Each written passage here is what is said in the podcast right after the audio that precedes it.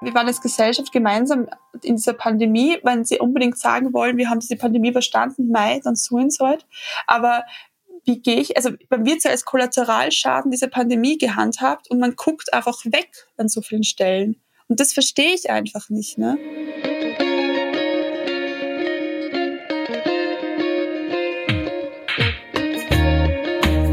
Herzlich willkommen bei Ganz offen gesagt. Mein Name ist Solmaz Korsan und mein heutiger Gast ist Elisabeth Gamperl, Journalistin bei der Süddeutschen Zeitung in München. Vor knapp einem Jahr hat sie sich mit Corona infiziert und leidet bis heute an den Spätfolgen, sowie rund 65 Millionen Menschen weltweit. Mit ihr spreche ich darüber, was es bedeutet, durchgehend erschöpft zu sein, von Ärztinnen nicht ernst genommen zu werden und von der Politik zu hören, dass die Pandemie vorbei ist.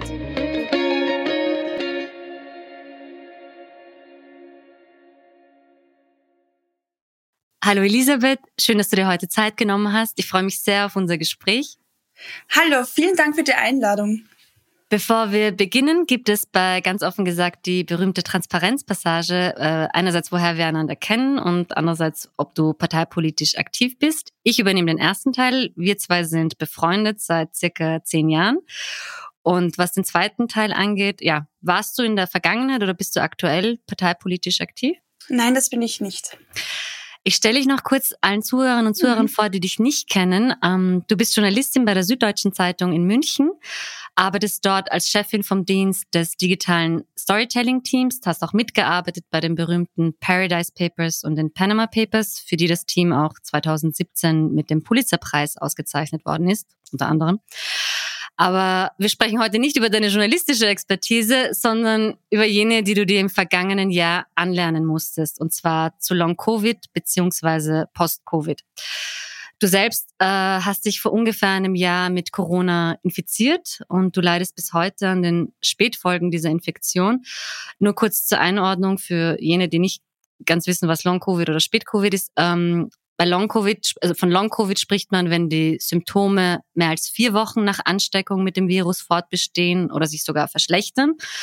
Und bei Symptomen, die noch nach drei Monaten bestehen, spricht man von Post-Covid. Und rund 65 Millionen Menschen weltweit leiden an den Spätfolgen einer Corona-Infektion. Äh, es wird daher auch als die Pandemie nach der Pandemie bezeichnet, auf die die Volkswirtschaften dieser Welt nicht besonders gut vorbereitet sind. Über die politischen Implikationen sprechen wir noch, aber ich würde gern mit dir zu Anfang durchgehen, was diese Krankheit eigentlich konkret bedeutet und auch dich bitten, ob du kurz Revue passieren lassen kannst, das vergangene Jahr, das vergangene Jahr, wie du dich eigentlich zur Expertin deiner eigenen Krankheit entwickelt hast. Ja, sehr gerne. Also wie gesagt, nochmal danke, danke für die Einladung. Ähm, es ist für mich eigenartig, äh, jetzt nicht über die Panama Papers oder über meinen Job zu sprechen, sondern über meine Erkrankung, ähm, weil ich Expertin von etwas wurde, wo ich nie Expertin äh, sein wollte. Ähm, da auch gleich am Anfang nochmal gesagt, obwohl du mich echt sehr toll eingeführt hast, Solmas. Ähm, ich bin keine Ärztin, ich bin keine Gesundheitsfachkraft, aber ich habe in den mittlerweile 13 Monaten, in denen ich jetzt krank bin, echt viel gelernt, weil es einfach eine Krankheit ist, ähm, wo es nicht eine Pille gibt, die ähm, mich einfach heilen lässt und wo es ein Gesundheitssystem gibt, das nicht darauf vorbereitet ist, wie man mit solchen Menschen, die so lang krank sind, umgeht. Ähm, ich wurde zur Expertin, weil, also ich, äh, da werden wir noch genauer drauf eingehen, aber ich lief die ersten Monate von Arzt zu Arzt. Niemand konnte helfen. Ich wurde in eine ambulante Reha gesteckt und war danach bettlägerig für mehrere Wochen. Ich fuhr hunderte Kilometer zu Long-Covid-Experten, probierte auf eigenes Risiko Medikamente aus, gab viel zu viel Geld für Ärzte und Nahrungsergänzungsmittel aus, vernetzte mich mit Betroffenen, las Studien, weil ich auch irgendwann verstanden habe, es so richtig Verlass ist nicht, ich muss mich jetzt einfach selber irgendwie, ich muss mir jetzt einfach selber irgendwie helfen. Ähm, noch eines vorweg, auch bevor wir da so richtig in die Tiefe einsteigen. Ähm, ich, äh, es fing bei mir im Januar 2022 an. Also ich infizierte mich mit Omikron. Ähm, obwohl ich zweimal geimpft war, äh, mein Verlauf war mild. Das wird ja auch immer wieder gesagt. Also man glaubt mhm. immer, wenn man mild ist, ne, wenn man einen milden Verlauf hat, da kann nichts passieren. Das stimmt nicht.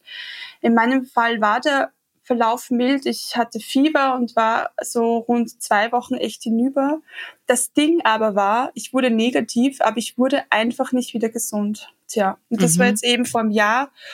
Ähm, und ich bin jetzt seitdem quasi berufsunfähig. Das ist auch wichtig zu sagen, glaube ich, für alle, dass ich eben jetzt nicht arbeiten kann, leider. Und ich schleppe mich quasi durch den Alltag und hoffentlich im Schneckentempo auch wieder ins Leben zurück. Ne?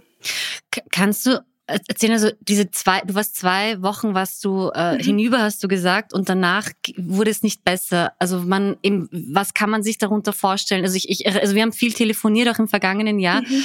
ähm, dass du eben extrem erschöpft bist, dieses, diese Muskelschmerzen, Konzentrationsschwäche, ähm, teilweise, also kannst du, kannst du quasi die, die schlechtesten Tage erzählen und auch die, was ein guter Tag für dich war quasi. Okay. Also sowohl als auch, so dass man ein bisschen so, dass sowohl beide Extreme quasi versteht, also was es eigentlich bedeutet, äh, an, an, an Erschöpfung zu leiden, weil das klingt dann für alle so, so naja gut, ja, dann warst du halt ein bisschen müde. Genau, das, das, ist ein bisschen das Problem. Ich, ich möchte noch kurz eine Sache vorher sagen, bevor ich ein bisschen darauf eingehe, was, ähm, wie es jetzt bei mir war. Ähm, also Long-Covid ist so ist so ein Spektrum aus ungefähr 200 Symptomen. Ne? Manche mhm. haben Geschmacksverlust oder Gedächtnis-Wortfindungsstörungen und dann gibt's halt die anderen, also die haben leichte Einschränkungen im Alltag und dann gibt's andere wie ich, die quasi ähm, berufsunfähig werden. Und wie mhm. du es jetzt auch schon so schön gesagt hast, ich leide unter Fatigue und Fatigue ist irgendwie so ein so ein leichtes Wort, das sagt man, okay, man ist halt schwer erschöpft, aber es ist, man kann es vergleichen wenn man, also jeder von uns hatte doch schon mal eine richtig starke Grippe. Und wenn man so eine starke Grippe hat, dann ähm, ist man total schlapp und man könnte jetzt keine Steuererklärung machen. Ähm, zum Beispiel, oder man könnte jetzt nicht einfach ein Buch lesen. Und diese, diese schwere, schwere Erschöpfung habe ich seit ungefähr einem Jahr. Und zu dieser Müdigkeit kommen noch Schmerzen hinzu. Also ich habe täglich Nervenschmerzen, ich habe Kopfschmerzen, ähm, ich habe Pulsregulierungsstörungen, das nennt man in der Fachsprache POTS. Ähm, und das bedeutet, wenn ich stehe, schießt mein Puls in die Höhe. Das heißt, mhm. beim Zähneputzen habe ich immer einen Puls von 130, 140. Mhm. Ähm, wenn ich, ich kann auch nicht, ähm, ich kann auch nicht im Stehen duschen. Ich habe einen Duschstuhl ähm, mir kaufen müssen. Und was aber das Schlimmste ist, ist, ähm, und dann kann ich auch ein bisschen was aus meinem Alltag erzählen, aus dem letzten Jahr ist, ähm, ist ähm, die ähm, Belastungsintoleranz. Das ist einfach das Symptom aus der Hölle. Ähm, Belastungsintoleranz bedeutet, ähm, sobald ich meinen Körper überanstrengere, ähm, habe ich eine Symptomverschlechterung. Das heißt, die Fatigue wird, schlecht, äh, wird stärker, die Schmerzen werden stärker. Und das heißt, ich muss immer in meinem Rahmen bleiben, in dem ich mich bewegen kann. Das ist in meinem Fall, kann ich zurzeit so am Tag, an einem guten Tag, ne, mhm. um die 5000 Schritte laufen. Ich tracke das sehr genau. Und wenn ich da einfach zu viel gehe, zum Beispiel, kann es einfach sein, dass ich am nächsten Tag oder schlimmsten Fall die nächsten Tage komplett kaputt bin. Und da müssen wir aber sagen, das ist schon extrem. Also äh, als es begonnen hat, konntest du nicht mal um den Block gehen. Genau, das wollte ich jetzt sagen. Ich wollte es irgendwie so, weil es ist irgendwie, es, es trifft, also immer wenn ich so drüber nachdenke, finde ich es auch krass, was da im letzten Jahr passiert ist. Also die ersten Monate war mein Zustand so schlecht, dass ich teilweise im Be echt bettlägerig war. Ich konnte nicht duschen. Ich konnte, ähm, also ich wollte mal den Geschirrspüler ausräumen und ich habe einen sehr kleinen Geschirrspüler ähm, und ich habe es nicht geschafft und ich konnte, ich war wohnungsgebunden. Das heißt, mhm. ich konnte teilweise nicht rausgehen. Und eine Anekdote, die ich da ähm, erzählen möchte, ist einfach, ähm, dass es mir so ein paar Wochen so sch schlecht ging, dass ich ähm, einfach die Müllsäcke bei mir im Flur gestapelt haben, weil ich es nicht geschafft habe. Ich wohne im vierten Stock vom vierten Stock mit dem Aufzug runterzufahren und im Erdgeschoss den Müll wegzubringen. Mhm. Und ähm, das, also es war einfach, es war äh, irre und ich kann bis heute nicht, also meine Mobilität ist wahnsinnig eingeschränkt. Um, ähm, ich kann bis heute ähm, echt viele Sachen noch nicht wirklich machen. Also ich, ähm, ich schaffe es jetzt manchmal so an guten Tagen in den Supermarkt zu gehen, ne? was für mhm. mich jetzt echt schon ein wahnsinniger Erfolg ist. Ähm, und ich musste vor allem im letzten Jahr teilweise echt bei Freunden ähm, im Gästezimmer schlafen, weil ich mich einfach nicht alleine versorgen konnte. Also kochen ging halt nicht. Ne? Und mhm. ähm, das, um es jetzt aber auch ein bisschen, äh, um ich jetzt nicht so die, die äh, krassen Geschichten herausrücken möchte, ähm, muss ich aber auch sagen, das bessert sich schon langsam bei mir. Da habe ich echt Glück. Ne? Mhm. Das klingt jetzt komisch, wenn ich von Glück spreche, aber also so Long, Long Covid ist so ein Spektrum, ne? Also ich entwickelt genauso, eben weil, eben weil ich habe, ja. wir haben die Erinnerung von ganz Anfang, wo du, wo du halt wirklich wenig machen konntest oder gar nichts machen konntest und jetzt warst du eben, also eben du bist also zu Ärzten musst, kannst, konntest du eigentlich nur mit dem Taxi fahren und jetzt eben, ich glaube, vor einer Woche oder vor zwei bist du das erste Mal auch wieder mit den öffentlichen Verkehrsmitteln gefahren, was ja auch irgendwie so, wie so ein Meilenstein ist. Ja, es war krass. Also es war echt auch emotional für mich. Das erste Mal nach, keine Ahnung, 13 Monaten wieder sieben, ähm, sieben Stationen mit der Straßenbahn fahren zu können. Ne? Aber ja. Da, also ich muss auch immer noch, ähm, also weil ich mal in meinem Belastungsrahmen bleiben muss, ne, hm. muss ich mir heute, muss ich mir heute meine Kräfte sehr stark einteilen. Wenn ich weiß, ich muss jetzt zu einer Haus, meiner Hausärztin oder ich muss zum Facharzt fahren, dann weiß ich, okay, ich muss mit dem Taxi oder mit dem Uber hinfahren, weil ich sonst diesen Termin nicht schaffen würde. Mhm. Ähm, das ist auch, und das ist, da leiden, also das ist äh, das, das Problem haben ganz viele Personen, die so an so einer starken, an dieser starken Form von Long Covid leiden. Man muss sagen, Long Covid ist eben zum Spektrum. Ne? Mhm. Manche können ganz kommen ganz gut im Alltag zurecht und andere sind wie ich berufsunfähig. Aber ähm, da ist es echt, also Mobilität ist echt bei vielen sehr eingeschränkt und da muss man sich langsam so vorarbeiten und da noch ja, ich würde gerne, also dieses, weil ich habe ja urviel gelernt in dem Jahr, wo ich mit dir jeden Tag, also oft geredet habe. Also dieses, diese, dieser Ausdruck Pacing. Also ich, ich, weil ich, ich habe, also ich äh, habe mich da ein bisschen an, an, an, der, an den ähm, Aussagen vom Neurologen Michael Stingel, der zu den mhm. führenden Experten in Österreich zählt, orientiert, wo er sagt, das Pacing, das ist so der Grundbaustein der Behandlung.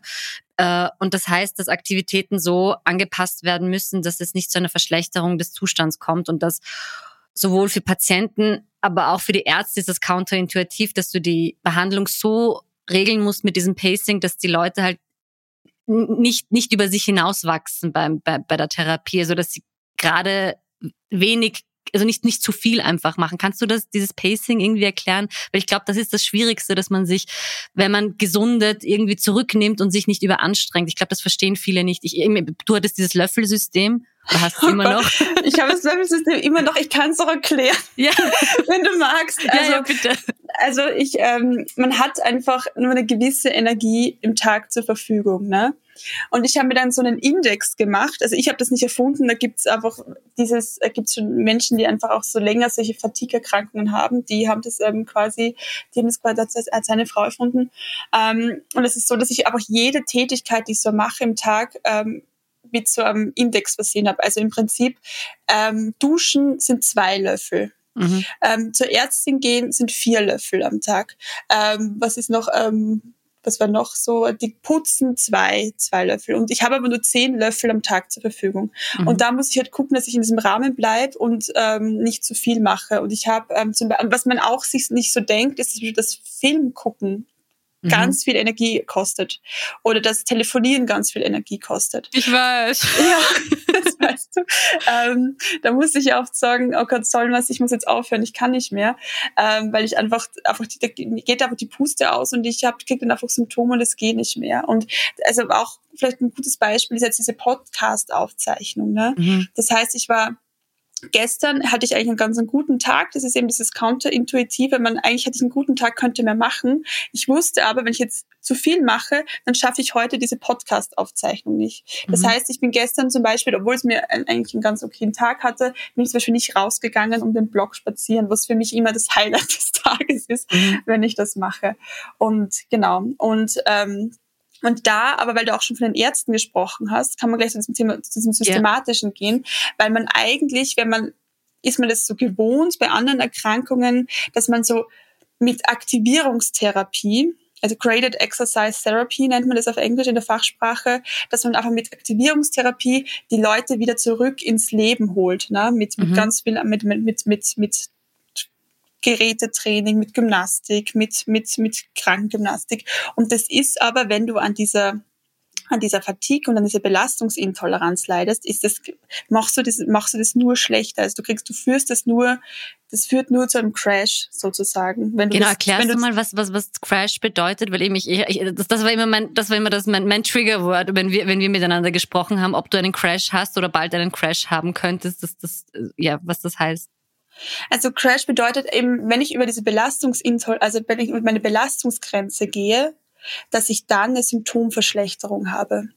Und ähm, das klingt irgendwie jetzt vielleicht auch ein bisschen äh, sehr ähm, abstrakt, aber zum Beispiel, ich war für anderthalb Tage in einer ambulanten Reha und ähm, musste da mehr machen als normalerweise, weil die einfach auch gedacht haben, mit Aktivierung ähm, helfen sie mir und machen mich wieder gesund.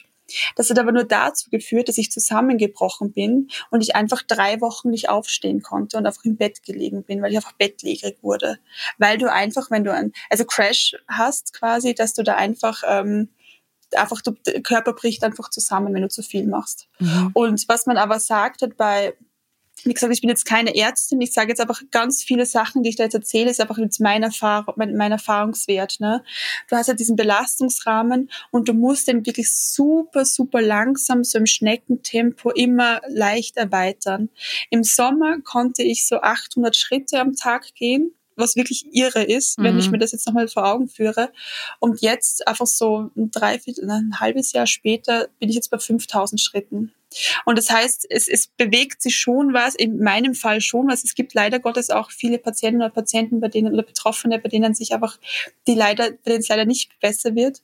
Ähm, es bewegt sich schon was. Ich merke schon, dass es besser wird, aber das kriegst du einfach nicht mit einer, also vor allem bei der Belastungsintoleranz muss bei der Reha sehr, sehr aufpassen, dass sie da nicht irgendwas Falsches machen. Ich, ich würde da gerne nochmal ins Detail zu reagieren, ja. aber lass uns kurz über, also überhaupt generell den, den Umgang der Ärzte mit der Krankheit, weil es war ja wirklich eine Odyssee, die du da absolviert hast, also von Arzt zu Arzt zu gehen, dir, wo einer hilfloser als der andere gewesen ist, beziehungsweise ich erinnere mich eben an den Fall einer Neurologin, wo ich wirklich den Kopf geschüttelt habe und mir gedacht habe, naja, es ist jetzt gerade das, ich würde jetzt annehmen, dass das, das Corona und Long-Covid und Post-Covid, dass das das Thema in der Experten-Community ist.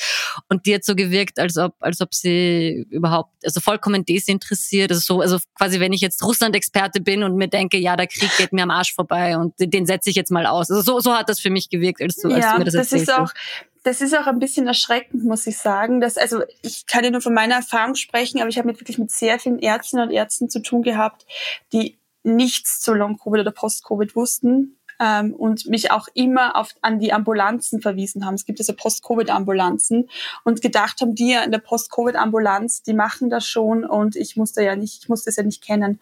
Mhm. Und ich würde da gern, bevor ich da jetzt über die Ärzte spreche, kurz dieses Schlüsselerlebnis von mir ähm, nochmal erzählen, weil das ist eben so ein Triggerwort, die Neurologin. ich möchte Frau auch an der Stelle echt recht gerne grüßen lassen. Ähm, yeah. Das war, die habe ich im April getroffen und das war halt, ich war jetzt irgendwie so seit drei, vier Monaten krank und ich hatte ja diese ihren Nervenschmerzen am Anfang und ging zu dieser Neurologin. Ich wartete ein paar Wochen auf den Termin und als ich hinkam, wusste die Ärztin wirklich nichts mit mir anzufangen. Und, und das Ihre war, sie klopfte mir mit einem Hammer auf das Knie, um meine Reflexe zu testen. Und dann habe ich, musste ich die Augen schließen und mit den Zeigefingerspitzen auf die Nase tapsen. Mhm. Dann sagte sie, okay, aber Sie sind doch gesund. so, als ich sagte, und dann habe hab ich gesagt, ne, ich glaube, ich habe Long, also ich, hab gesagt, ich glaube, ich habe Long Covid, ne? Ich glaube, ich bin nicht gesund, ne? Mhm. Dann sagte sie eben, okay, damit kann sie nie, will sie nichts zu tun haben. Das ist für die Post-Covid-Ambulanz. Da ähm, da kennt man sich aus und sie kann da eigentlich gar nicht helfen.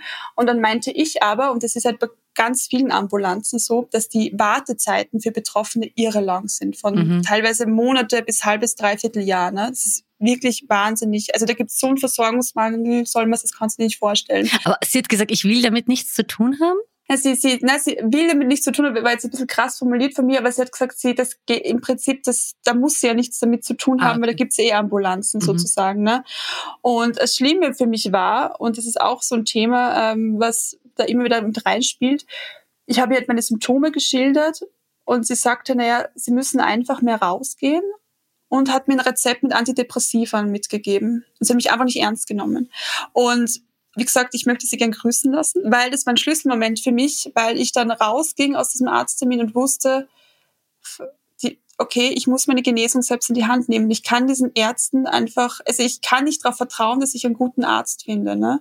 Ja. Ich muss so eine Art patenter Patient werden. Das klingt jetzt ein bisschen blöd. Das meine ich jetzt gar nicht so, neuro, äh, so neoliberal, dass jeder irgendwie seines eigenes Glückes Schmied ist, aber es war eher Notwehr, weil sich die meisten Ärzte vor allem mit dem Thema Belastungsintoleranz, obwohl es echt gute Leitlinien gibt, muss ich auch sagen. Ne? Also es gibt da eigentlich Stoff und es gibt da Literatur dazu, aber die meisten Ärzte kennen das einfach zu wenig. Und mhm.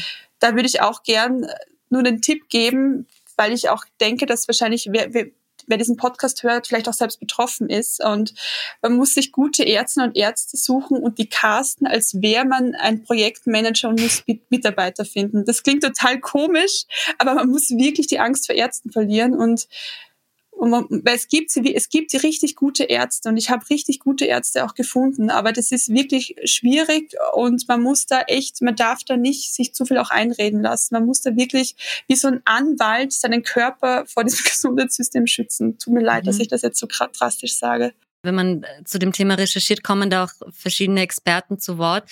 Und da würde ich gerne einen zitieren, dessen, dessen Worte mich schon sehr irritiert haben und der offenbar als Koryphäe auf dem Gebiet gilt. Das war ähm, äh, der, der Uni-Professor Christoph Kleinschitz, der ist Direktor der neurologischen Klinik an der Uniklinik Essen und der hat eine Studie gemacht mit 500 Long-Covid-Patienten ähm, und hatte da, ist, ist das zu sehr interessanten Schlüssen gekommen und ich lese das kurz vor, nur um ein bisschen so, so, so einen Eindruck zu, zu gewinnen, was, was, womit man dann konfrontiert ist als Aber ich habe eine Pulsregulierungsstörung. Pass jetzt auf, was du machst. Ne? okay, ich bin mich, ich bin mich.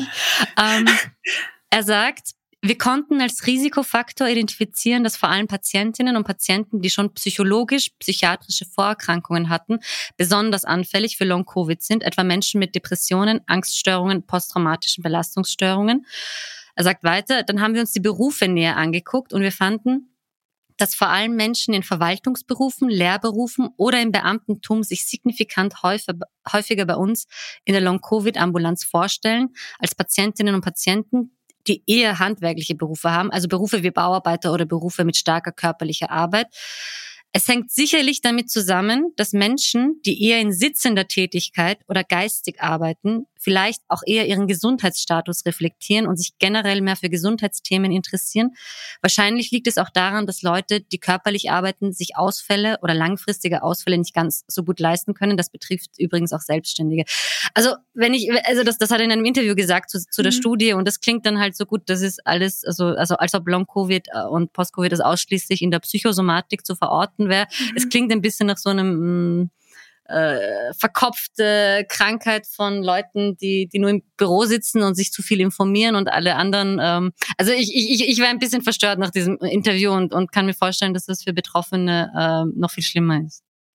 Also es macht mich natürlich auch super betroffen, wenn du mir solche Passagen vorliest. Ne? Also jetzt, man muss jetzt mal kurz vorweg auch sagen, dieser Kleinschnitz, der ist, ähm, der vertritt oder der verbreitet eine starke Minderheitenmeinung. Ne? Also es ist irgendwie, die waren Experten auf diesem Gebiet, die ähm, die kritisieren ihn auch immer sehr scharf dafür. Mhm. Es ist aber sehr gefährlich, was der da macht. Und weil es ohnehin so ist, also das habe ich dir ja jetzt gerade vorhin auch mit der, Neurolo mit der Neurologin erklärt, dass es für Betroffene wahnsinnig schwer ist, eine ordentliche Diagnose zu bekommen. Mhm. Ich habe da, ich sprich da auch mit anderen mit Patientinnen, nenne ich sie jetzt mal, die mir sagen, mit, mir glaubt niemand, dass ich krank bin. Die glauben, ich habe Burnout, aber es stimmt nicht. Ich kann, ich kann einfach wirklich nicht aufstehen.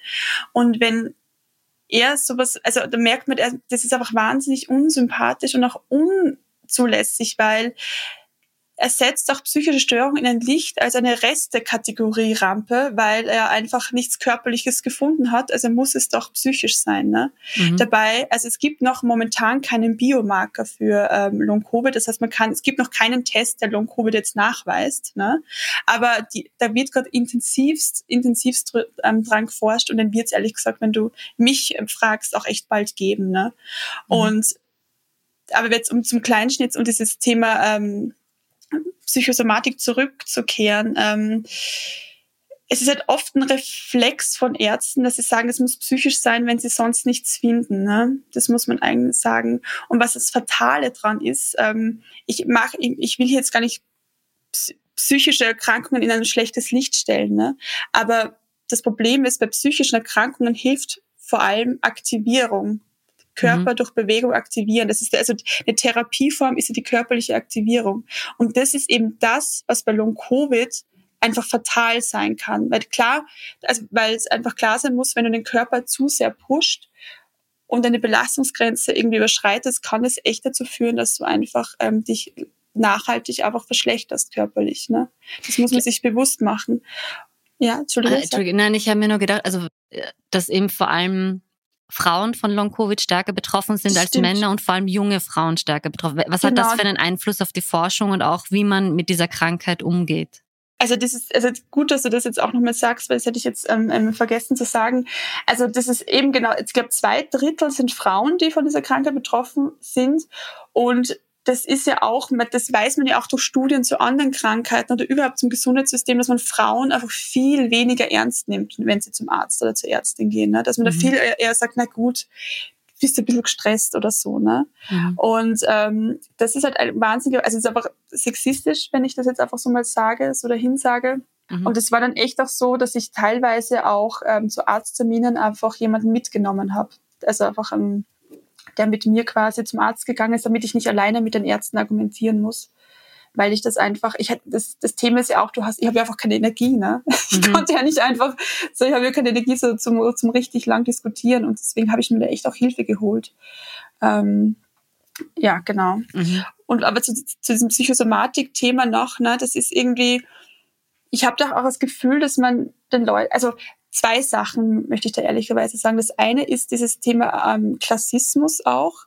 Also ich kann mir gut vorstellen, wenn er jetzt, also dieser, dieser, dieser Arzt jetzt sagt, okay, das sind Ärzte, äh, das sind Leute, die eh schon in sitzenden Berufen sind, ne? Mhm. Ähm, kann man sich ja vielleicht auch mal überlegen, ob vielleicht so Menschen wie ich, ich habe studiert, also meine Eltern sind, sind äh, kommen aus dem Arbeitermilieu, aber ich habe studiert. Ich traue mich natürlich mit Ärzten anders reden. Und ich habe gekämpft, dass ich einfach nach einem halben Jahr diese Diagnose bekommen habe. Ne? Mhm. Aber ich könnte mir gut vorstellen, dass äh, Menschen, die jetzt nicht so gewohnt sind, mit Ärzten zu sprechen, dass die da einfach auch einen anderen Hemmung haben davor, Dinge zu diskutieren und sich die dann auch vielleicht glauben, na gut, vielleicht ist es ja, hm, vielleicht ist wirklich psychisch oder so, ne? Dass das vielleicht auch ein Grund ist. Und ähm, das, weil das einfach ein Kampf ist und, und das kann, schafft halt auch nicht jeder. Da hat nicht jeder die Kapazität dazu. Und auch, also es, da passt auch dein Reha-Aufenthalt ganz gut hinein. Also, also der, der mehr, mehr, mehr Fluch als Segen war. Aber da waren ja auch viele Patientinnen und Patienten dabei, die das halt durchgezogen haben ja. und nicht so wie du selbstbewusst einfach gemeint haben, nein, ich muss das abbrechen, weil mir das nicht gut tut. Und weil sie sich halt natürlich die Autorität des Arztes nicht in Frage gestellt haben. Genau, das ist auch ein guter Punkt. Und also ich habe das auch gemerkt, ich war in der Reha, die habe ich abgebrochen und ich war jetzt Anfang des Jahres, war ich in so einer Art Kur, sage mhm. ich jetzt mal. Und da habe ich auch so ähm, Long-Covid-Patienten kennengelernt, die einfach neben mir in Tränen ausgebrochen sind, weil sie einfach froh waren, jetzt endlich in einer Kur zu sein, wo sie ernst genommen werden. Ne? Mhm. Und ähm, ja, genau. Ähm, ich würde, also generell, du hast schon über die, also wie du Pascal auch kennengelernt hast und ähm, welche Rolle eigentlich diese diese Patienten-Communities spielen. Also du, also eben, du bist eben, du hast dich so eine Patenten, Patientin entwickelt, aber die, also auch das durch diese Communities, wo man sich äh, gegenseitig vernetzt und und sich bestärkt und auch einander informiert, also was es gerade für Behandlungen gibt und auch was auch was die arbeitsrechtlichen Schritte angeht. Also es ist ja nicht nur es ist ja nicht nur die gesundheitliche Linie da da, da entscheidend, also dass man wieder gesund wird, sondern auch wie man finanziell abgesichert ist in so einer mhm. Zeit. Ähm, wie welche Rolle spielen eben diese Communities? Also ne, ehrlich gesagt eine große, weil viele, so wie ich auch, da wirklich wichtige Infos bekommen. Also zum Beispiel auch dieses Konzept Pacing, ne, was, mhm. über das wir vorher gesprochen haben, das kannte ich ja vorher auch nicht. Das habe ich darüber kennengelernt. Ne? Mhm. Und also einerseits äh, passiert in diesen Communities wertvoller Austausch zu Ärzten. Es gibt so Arztlisten, die herumgeschickt werden. Es gibt Infos zu Medikamenten und auch eben zu sozialrechtlichen Fragen. Und es gibt vor allem auch Halt, weil eben viele das Gefühl haben, sie werden nicht ernst genommen und da ist man echt ähm, da kriegt man echt ähm, Unterstützung und man gibt, also das ist echt toll, muss ich jetzt echt mal echt auch sagen. Und ähm, ich war so, in, also was ist denn eigentlich diese Community? Ne? Das fragt man sich wahrscheinlich draußen. Das ist ja zum Beispiel, es gibt so Facebook-Gruppen. Ich kann zum Beispiel Long Covid Deutschland sehr empfehlen. Da sind auch Österreicher drinnen. Mhm. ähm, und ich und dann gibt's halt auch manchmal so WhatsApp-Gruppen, in die man so reinkommt, wo einfach sich so 10, 15 Long-Covid Leute einfach so zusammentun. Und es war, also mir hat das echt sehr, sehr viel geholfen. Es ist aber auch ein bisschen zweischneidig, muss ich sagen, weil du bist ja, also ich hatte echt Phasen, wo es mir richtig, richtig schlimm ging. Und es gibt ja auch wirklich Betroffene. Dieses Leid von uns Betroffenen ist aber auch teilweise sehr riesig. Ne? Es gibt Menschen, die einfach teilweise schon seit Jahren jetzt Pflegefälle sind. Und mhm das zu lesen, wenn man selbst betroffen ist, ist auch echt manchmal nicht auszuhalten, weil man das auch so selbst verletzt, weil das so, ähm, weil das, weil man ja auch selbst Angst hat. Ich hatte ja auch oft Angst, komme ich da je wieder raus? Werde ich je, also wie gesagt, nach dieser Reha dachte ich mir, was ist, wenn ich nicht mehr gehen kann? Was ist, wenn ich jetzt ein Pflegefall werde? Ne? Mhm. Und, ähm, und, und da befeuert man sich auch teilweise gegenseitig, weil da einfach viele diesen Raum auch nutzen, weil sie den halt sonst nirgends haben, weil sie eben nicht ernst genommen werden, dass sie sich da auch echt, ähm, dass sich das auch da in diesen Räumen einfach so kundtun. Und das war für mich dann teilweise schon so, dass ich da auch oftmals die Gruppen, dass ich da auch viele wieder verlassen habe. Ne? Long-Covid ähm, ist ja eine Krankheit, also vor allem das mit dieser Belastungsintoleranz und dieser Fatigue, also das, das Schwerste im Spektrum Long-Covid sozusagen, das ist ja eine Krankheit, diese Symptome kennt man ja auch von anderen Erkrankungen. Das ist so MECFS, dieses chronische Fatigue-Syndrom. Mhm. Das gibt's, also man weiß halt nicht, ob Long-Covid und MECFS ähm, wirklich dasselbe ist. Man hat aber die Symptome sind sehr ähnlich. Also ich kann mir auch vorstellen, dass es bald Studien gibt, die zu einem Ergebnis kommen, dass es dasselbe ist, aber kann man jetzt momentan noch nicht sagen. Und wenn man, ich bin auch ganz viel in diesen MECFS-Gruppen unterwegs und da gibt's echt ähm, schwere Schicksale und ähm, hoffnungslose, also wirklich Menschen, die sehr hoffnungslos sind und da muss man halt wirklich auch auf sich aufpassen und man muss sich da auch ein bisschen schützen und da bin ich dann einfach rausgegangen. Muss aber auch sagen, ich habe echt sehr tolle Menschen in diesen Gruppen gefunden. Ne? Also mhm. Also es gibt ja vor allem zwei, mit denen ich mich jetzt auch täglich austausche. Also so wie andere in die Arbeit gehen oder mhm. ihrer Arbeit nachgehen, wache ich halt morgens auf und schreibe einfach anderen Long-Covid-Freunden von mir und sage, okay, und heute schauen wir, juhu, 20 Löffelchen. ja, genau. Heute ist ein guter Tag. Ich, ich kann euch mitteilen, ich bin, ähm, ich habe es geschafft, im Stehen zu kochen, was ich mhm. mittlerweile kann wieder. Das ja. was Gutes. Um, ich, ja. ich wollte kurz zu MM, äh, MECFS kommen. Also mhm. die, die, das wurde ja auch lange irgendwie sehr stiefmütterlich von der Medizin behandelt und noch ist, immer. Noch immer. Noch aber immer. ist es durch Corona irgendwie, dass sie, dass man da im, dass sie mehr Hoffnung geschöpft haben, dass man da jetzt mehr forscht zu dem Thema? Also es gibt die Hoffnung, also MECFS, ein bisschen ein sperriger Begriff, aber es lohnt sich sehr da reinzuschauen. Also das ist die, eine Krankheit, die seit, glaube ich, 1969, wenn ich jetzt, jetzt recht erinnere, ähm, anerkannt ist von der WHO. Und diese Erkrankung kommt nach sehr vielen, also nach sehr vielen ähm, Vireninfektionen, also noch eben, also noch, ähm, nach dem pfeifischen Drüsenfieber zum Beispiel gibt es auch Leute, die das kriegen oder nach anderen Viruserkrankungen, aber mhm. gibt auch andere Gründe. Und diese Krankheit ist, also diese Menschen verschwinden einfach vom öffentlichen Leben und diese Krankheit ähm, wurde jetzt sehr lang wahnsinnig stiefmütterlich behandelt. Und da ist jetzt schon ein bisschen die Hoffnung, weil durch ähm, Corona, durch diese durch diese Pandemie jetzt auch so viele mit Long-Covid dazukommen, dass das auch hoffentlich im weitesten Sinne auch Menschen hilft, die einfach schon vorher MECFS diagnostiziert bekommen haben. Mhm. Wohl gleich ich aber auch dazu sagen muss, also in der Community an sich, ähm, es gibt zum Beispiel so, sagen wir so, es gibt so ähm, Medikamentenstudien, die jetzt auch bald anlaufen, die auch, ähm, da gibt es zum Beispiel eine Studie in, in Deutschland, da gibt es dieses Medikament BC007, ich weiß nicht, ob man da schon was gehört hat hier davon.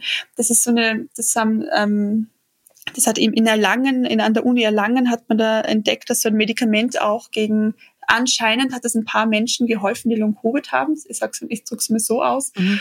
Und da wollten auch ähm, MECFS Betroffene in diese Studien rein. Und da wird noch ein bisschen da wird, die werden noch ein bisschen sehr ausgeschlossen, finde ich.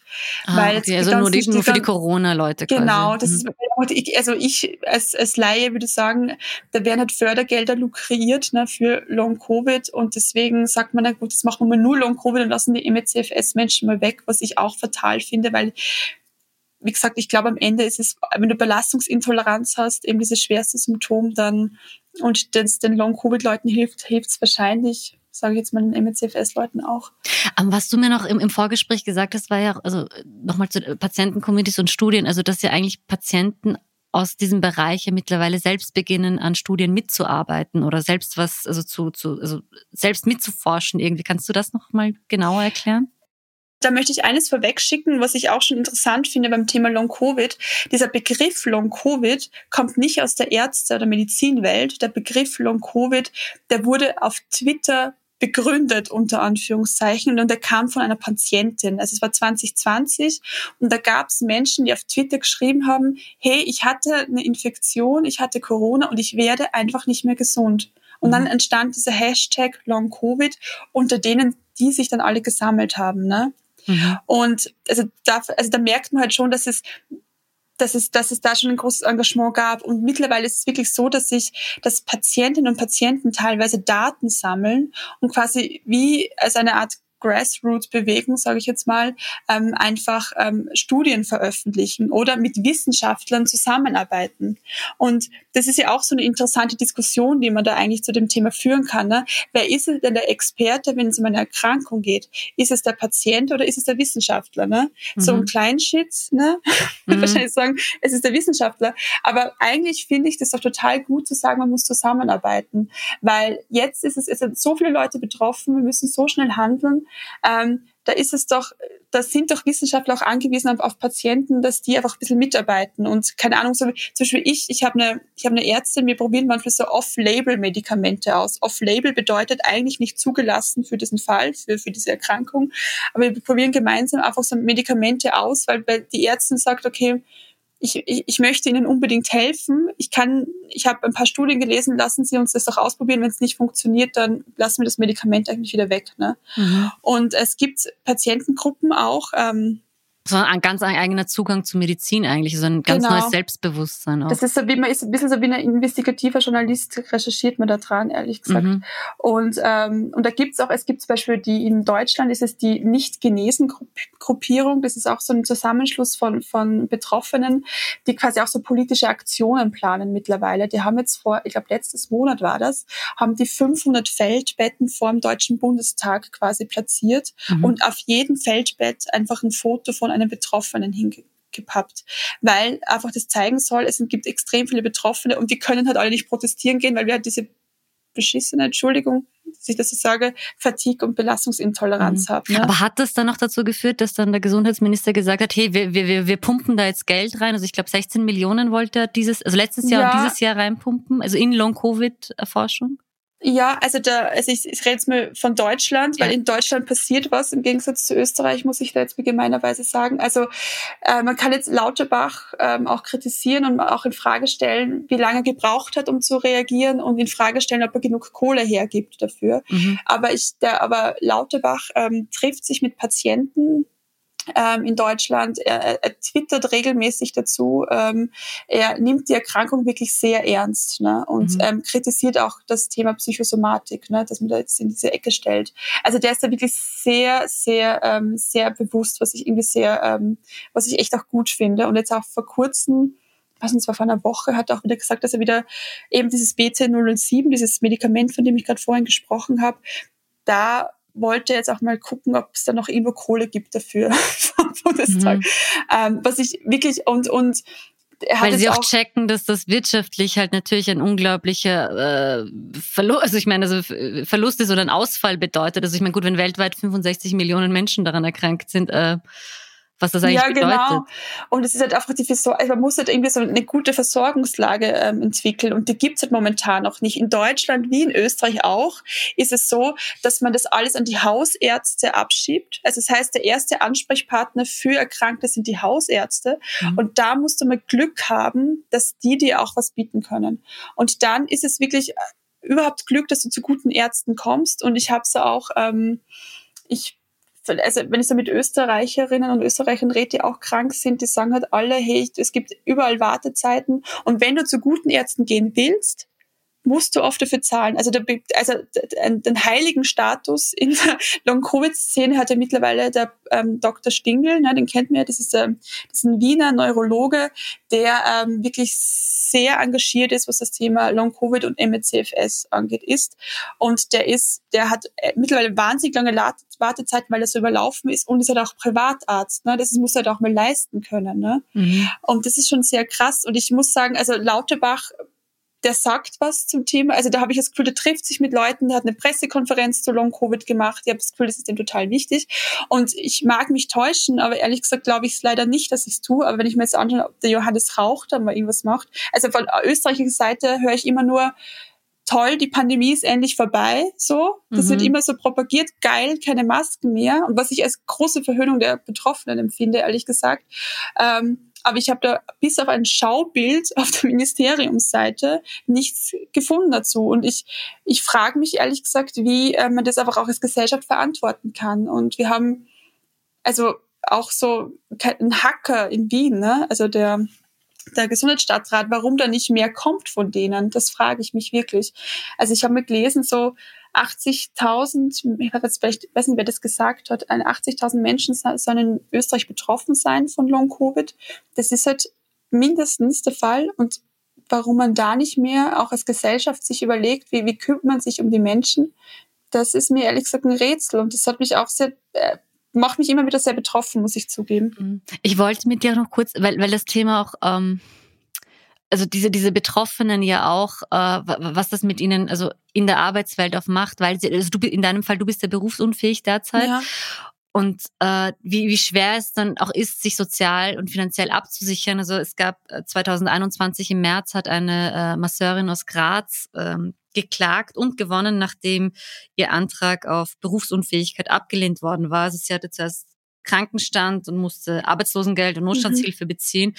Und die Pensionsversicherungsanstalt hat, äh, hat überhaupt kein Verständnis für ihre Erkrankung mhm. gehabt und dann musste sie sich das einklagen und Gott sei Dank hat sie auch gewonnen. Aber das ist halt für mich dann die Frage, was was ihr geholfen hätte, also wenn, wenn es kleine, eine, eine klare Diagnose gibt, äh, ob man da politisch auch viel und auch medial mehr Druck machen muss, damit zumindestens, also wenn diesen Menschen äh, auf der medizinischen Ebene halt sehr, sehr langsam geholfen werden kann, dass sie zumindestens sich keine Sorgen äh, machen müssen, dass sie jetzt in die akute Armut abstürzen. Ja, man ist es halt, ist halt eine Krankheit, ne, also die einfach sehr lange dauert. Also manche werden vielleicht nicht wieder gesund, ne? Manche werden wieder gesund, aber auf alle Fälle ist klar, dass eine Krankheit, die sehr lange dauert, bis sie bis sie heilt oder vielleicht auch nie ausheilt. Ne? Und es ist echt toll, dass diese Frau gewonnen hat. Ne? Sie, glaube ich, muss jetzt einmal im Jahr ihre Berufsunfähigkeit wieder beweisen, soweit ich es verfolgt habe. Aber es ist momentan noch unglaublich schwer, Erwerbsminderungsrente oder Berufsunfähigkeit anerkannt zu bekommen. Ne? Mhm. Die Gutachter, die es gibt, da wo man dann hinlaufen müsste, und ähm, um das ähm, geregelt zu bekommen, kennen sich mit dem Krankheitsbild nicht aus. Und es ist halt so wie mit meiner lieben Neurologin, von der ich vorher erzählt habe, ein Problem, dass es auch noch nicht ernst genommen wird. Ne? Das wird wenn, also da wird einem oft auch nicht geglaubt und es wird auch oft immer noch eben getan, als wäre diese Krankheit, vielleicht ist es doch dann am Ende nur psychisch. Ne? Mhm. Genau, also wenn dann Ärzte sagen, dafür, es ist psychosomatisch, warum sollte der Gutachter dir dann den Stempel geben, dass du berufsunfähig bist? Genau, und du kannst halt nicht, es gibt halt nicht so ein Kästchen, was du anklicken musst mit, okay, dies, das ist dieses Symptom, okay, du bist, ähm, du hast jetzt auf alle Fälle Long-Covid, ne? Und es ist, da gibt's einfach noch wahnsinnig wenig Verständnis, was ich aber mittlerweile auch nicht mehr ich weiß nicht, ich habe da überhaupt keine Geduld mehr für das, weil wir sind jetzt schon so lange in dieser Pandemie drinnen. Jetzt mittlerweile müsste das auch irgendwie angekommen sein, aber es ist nicht so. Also ähm, ein betroffener Kollege von mir, also betroffener Freund von mir, sagen wir so, der kämpft jetzt gerade auch seit Monaten darum, dass er die Berufsunfähigkeitsversicherung kriegt, ne? dass, mhm. er das, dass er das anerkannt bekommt. Und die wollen es ihm einfach nicht anerkennen, weil, anerkennen, weil die einfach glauben, nee, das ist, ist, ist eine Angststörung, was ja total absurd ist. Und der klagt sich halt jetzt auch ein. Ne? Also es werden, glaube ich, in den nächsten Monaten und Jahren echt viele Rechtsprechungen geben zu dem Thema, weil ähm, sich das auch viele nicht mehr gefallen lassen. Zu Recht. Aber da muss ich halt wieder sagen, wir hatten die Energie, dass er das durchkämpft. Und die ne? Ressourcen, ne? ja. Und die Ressourcen, dass er das durchkämpft. Und vor allem, also das vom Krankengeld zu leben, ist einfach nicht toll. Also es ist wirklich einfach existenzgefährdend. Ich meine, ich bin so immobil, dass ich einfach mit Taxis zu Ärzten fahren muss. Also so kann man sich halt vorstellen, wie viel, also ich habe halt auch, also die geht halt das Geld auch irgendwann aus. Ne? Mhm. Und, und, und ich bin jetzt auch so, dass ich irgendwie merke, ich mache ich, ich mach Fortschritte und ich, und ich kann jetzt auch einfach, ich kann mich auch artikulieren mittlerweile ganz gut, aber wie das Menschen schaffen sollen, die einfach ähm, bettlägerig sind. Wie, also wie soll das gehen? Ne? Mhm. Und da müsste man eigentlich so, also wir waren als Gesellschaft gemeinsam in dieser Pandemie, wenn sie unbedingt sagen wollen, wir haben diese Pandemie überstanden, Mai, dann so und so halt. Aber wie gehe ich, also man wird ja als Kollateralschaden dieser Pandemie gehandhabt und man guckt einfach weg an so vielen Stellen. Und das verstehe ich einfach nicht, ne? Mhm. Weil es ja auch der Gesellschaft schadet, also jetzt ganz, ganz egoistisch betrachtet. Also wenn so viele Menschen ausfallen. Also das kann ja, also unabhängig jetzt von Humanismus und, und, und, und Solidarität. Entschuldige, dass ich lache, aber ja, das stimmt. Das stimmt, weil es ist ja auch, also das ist ja auch, ähm, also in Firmen werden einfach riesige Löcher reingefressen. Ne? Ich meine, ich bin jetzt seit 13 Monaten arbeitsunfähig und mein, mein Arbeitgeber musste sich jetzt auch was einfallen lassen. Ne? Mhm. Also ich war da eigentlich bei so einem großen Projekt dabei und ähm, und das belastet natürlich auch meine Kolleginnen und Kollegen, wenn ich da einfach nicht arbeiten kann. Und so ist es aber bei vielen einfach so, dass die, dass die ähm, einfach ähm, auch schlechtes Gewissen ihren Kollegen und Kolleginnen halt gegenüber haben, ne? einerseits. Und ähm, andererseits gibt es einfach Leute, die halt Long-Covid haben, aber so fit sind, dass sie arbeiten können, aber nicht fit genug sind, um so richtig gut arbeiten zu können. Ne? Mhm. Da braucht man auch Arbeitgeber, die einfach ein großes Verständnis für einen haben und das einfach und die einen, das, das muss, da muss auch so in der Arbeitswelt so ein Umdenken stattfinden. Ne? Und auch sensibilisiert sein. Also ich fand es spannend, irgendwie, dass offenbar, also Amerika, mhm. das ja nicht dafür bekannt ist, ein unglaublich gutes soziales Netz zu haben, aber selbst da hat man in den äh, Financial Times, CNN Business, in allen Börsenmagazinen geht man mit dem Thema, wie, wie, wie, wie integriert man chronisch Kranke in den Arbeitsmarkt genau. oder wie geht man damit um? Zumindestens ist das als Thema, ist es ein Thema der Berichterstattung. Genau, das finde ich halt, also genau im englischsprachigen Raum, ich habe da eben, glaube ich, sogar gestern was in der Financial Times auch gelesen zu dem Thema, aber genau, also so im deutschsprachigen Raum überhaupt nicht. Also wie, wie integriere ich Langzeitkranke wieder in einen, einen Arbeitsplatz? Wie integriere ich äh, Langzeitkranke äh, und chronisch Kranke in, in, in die Öffentlichkeit, in die, in die Arbeitswelt? Das ist irgendwie, das ist da werden sich jetzt, wenn mir Leute zuhören, die schon seit Jahrzehnten chronisch krank sind, werden sich jetzt auch denken, mei, geht uns ja auch so. Aber jetzt, jetzt trifft so eine Masse an Menschen, mhm. dass wir uns ja vielleicht mal als Gesellschaft überlegen können, wie wir damit umgehen. Ne? Und ja. Ja, ich habe mir gedacht, ob ich kurz eine, eine, eine persönliche Seitenroute so aufmache. Und zwar, ähm, also inwieweit sich dein Bild von, von Arbeit und verändert hat, auch was äh, also im Arbeitsalltag, aber auch Freundschaften und, und, und äh, die, der eigenen Hilflosigkeit mhm. in, dieser, in dieser Zeit? Ja, es ist so, es gibt so zwei Seiten irgendwie. Es ist einerseits so, war ich eine Zeit lang so wahnsinnig enttäuscht von der Gesellschaft. Das klingt so gut. Ja. Klingt jetzt wie eine 14-jährige Puppetierin, das tut mir leid. Aber, aber es war teilweise so, dass ich mir gedacht habe, hey, also die Leute haben gefeiert, dass sie nicht mehr Masken tragen müssen. Mhm. Und ich lag halt, ich, ich lag halt in meinem Bett im Hochsommer da und schwitzte und wusste nicht, wie ich aufs Klo gehen kann. Und fand es so krass, wie, wie wenig man auf vulnerable Gruppen achtet. Ne? Ich fand es so schlimm, wie, dass ich immer wieder höre, okay, jetzt nicht nur, dass, dass es, wie soll ich sagen, nicht nur, dass man nicht auf Masken trägt und nicht darauf achtet, aber dass ich jetzt wieder von Menschen höre, die einfach, wenn sie krank sind, wieder in die Arbeit gehen zum Beispiel. Also dass sie mhm. aus dieser Pandemie gar nichts gelernt haben, dass sie, dass das einfach so, dass man sich nicht zwei Ecken weiter denken, wen könnte ich denn anstecken? Wer könnte denn eine Risikogruppe sein? Das hat mich wirklich sehr betroffen gemacht und mhm. ich wurde auch, weil ich, ich trage halt immer noch Maske, wenn ich draußen bin ähm, und im Laden bin oder irgendwo auch anders bin, obwohl ich eh nicht viel draußen bin, ne? aber wenn ich mhm. mal draußen bin, trage ich Maske und da werde ich jetzt mittlerweile oft angepumpt ne, von Fremden mit, oh, sie müssen ja keine Maske mehr tragen und dann erkläre ich, dass ich Long-Covid habe, weil ich dann schon mir denke, okay, dann Junge, dann erkläre ich es dir mal. Und dann ähm, dann politische Diskussionen führen muss, ob das überhaupt eine, ob das überhaupt eine richtige Krankheit ist. Also das hat mich wirklich wahnsinnig enttäuscht, das ist im großgesellschaftlichen Bild.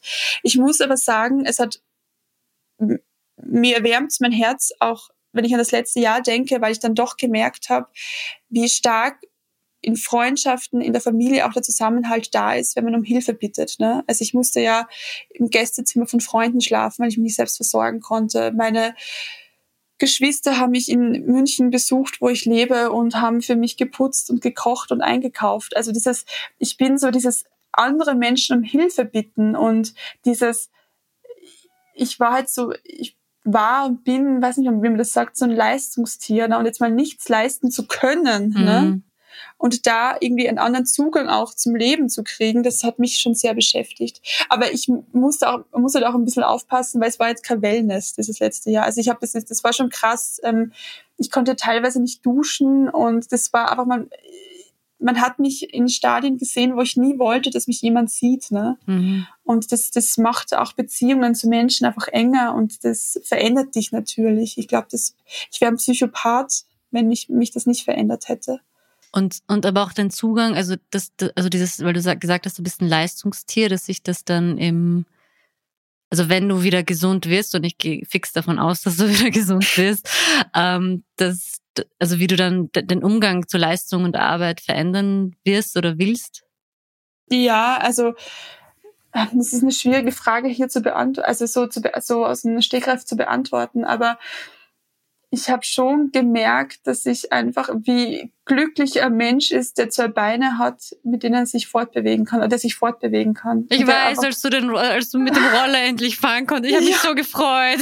Ja, genau, ich habe so einen E-Roller verwendet, um ein bisschen herumzucruisen. Aber ähm, dieses, diese Freiheit, die man als gesunder Mensch hat, ne, die, mhm. ähm, an die denke ich ganz viel. Der, ähm, da gibt es ja die berühmte Essayistin Susan Sonntag, die ähm, geschrieben hat, jeder Mensch hat zwei Staatsbürgerschaften. Die eine ist in der Welt der Gesunden und die andere ist in der Welt der Kranken. Und du besitzt die zwei Staatsbürgerschaften und wirst aber je, wirst irgendwann mal in die Welt des einen und des anderen eintauchen. Ne? Du wirst mal krank sein und so. Mhm. Und also ich werde so feiern, ich wieder in dieser Welt der Gesunden sein werde. Und ich werde schon, also keine Ahnung, also ich werde die Feste feiern, wie sie fallen. Das kann ich jetzt schon sagen.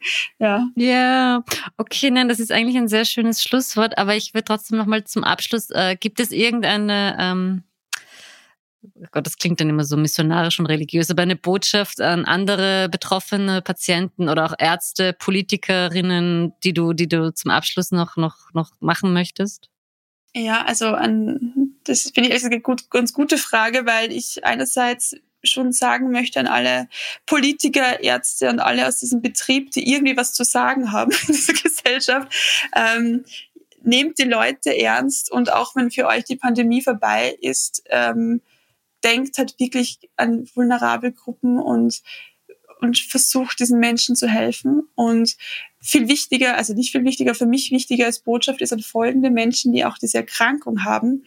Weil ich natürlich immer im Vorfeld überlegt, okay, jetzt spreche ich in einem Podcast mit Solmas, was richtig cool ist, aber, aber, aber mit wem, mit wem rede ich da mhm. eigentlich? Also wer ist die Zielgruppe des Podcasts? Und ich kann mir vorstellen, dass das viele Menschen hören, die einfach selbst ähm, einfach diese Erkrankung haben. Und ich möchte jetzt nicht wie Buddha klingen, aber ich würde euch bitten allen, hey, dass ihr nicht den Glauben verliert, dass es irgendwann besser wird. Und was mir sehr geholfen hat, waren eben diese so, so Gruppen, wo ich mich mit Menschen vernetzen konnte.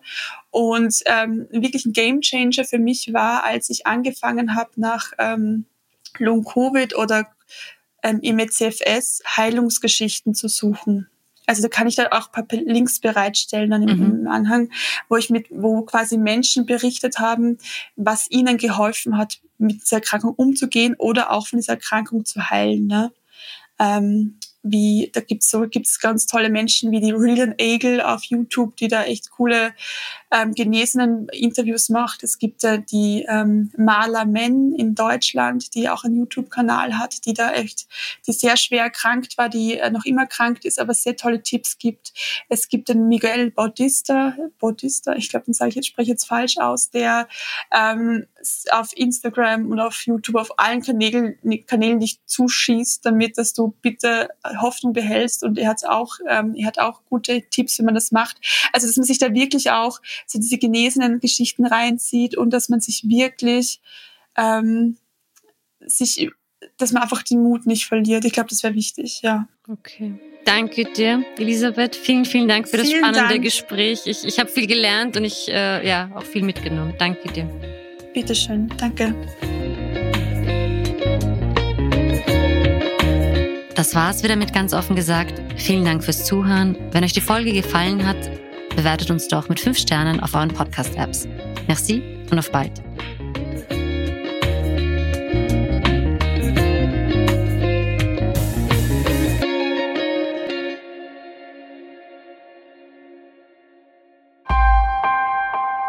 Missing Link